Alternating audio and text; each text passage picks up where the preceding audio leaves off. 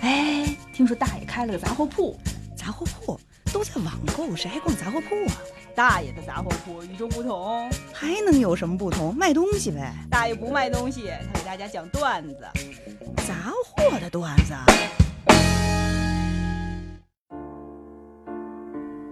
忙碌的生活往往让我们错过身边那些普通的事物，停下脚步，听听那些平凡背后的故事。大家好，欢迎来到大爷杂货铺。从今年六月开始，很多家长对孩子的鼓励又多了一个新的句式：期末要考俩一百分，暑假就带你去上海迪士尼乐园，这次绝对说话算数。可以不夸张地说，呃，每个孩子都有一个迪士尼梦。那梦境里的如果有个地标的话，那肯定就是童话城堡了。据说上海园的创新是搞了一个奇幻童话城堡，首次聚集了迪士尼所有公主城堡的特点。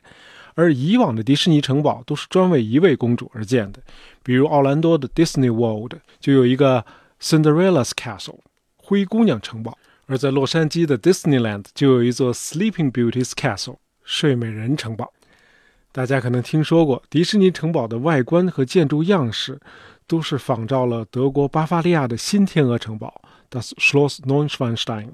要是从网上找到相关的照片对照一下，你会发现新天鹅城堡精致的塔楼像是被整体的搬运到了世界的其他地方。那么今天呢，咱们就聊聊迪士尼城堡和新天鹅城堡之间的渊源。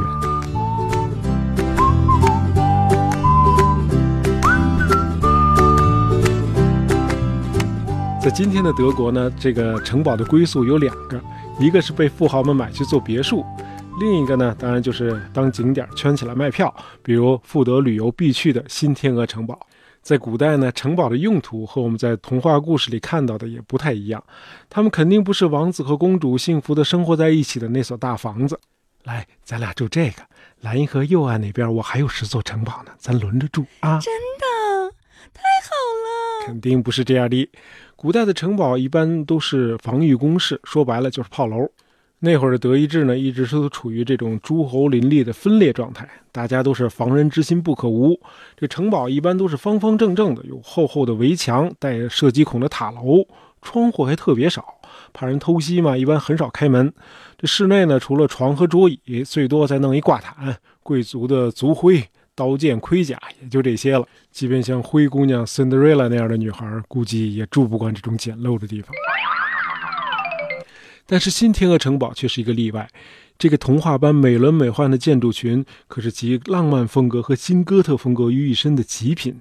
十九世纪中叶，巴伐利亚的统治者呢是国王路德维希二世 （Ludwig II）。这个人呢，有点像咱们的李后主和宋徽宗，他很懂艺术，但是不太懂治国和外交。再加上他和他的表姐感情非常好。哎，等等，他表姐是谁呀？您听了肯定不陌生，那就是奥地利的伊丽莎白皇后，著名的茜茜公主。哦，好，这姐弟俩关系好的一个直接后果是，普奥战争一爆发，路德维希二世就毫无悬念地站错了队，联合奥地利去对抗普鲁士。这普鲁士这么强大的军队，结果当然可想而知了。到了1871年，普鲁士继而统一了全国，建立了德意志帝国。巴伐利亚的国王呢，也就只能维持个名号了。得嘞，干老本行，搞装修吧。于是就有了这座耗资巨大的新天鹅城堡。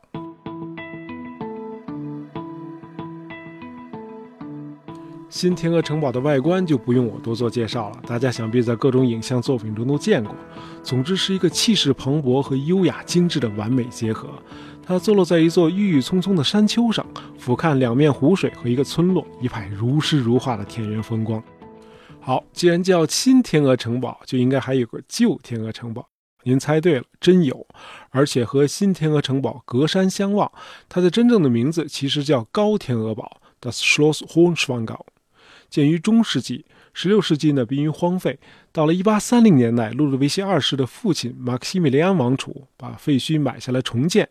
这个地方风景真的非常美。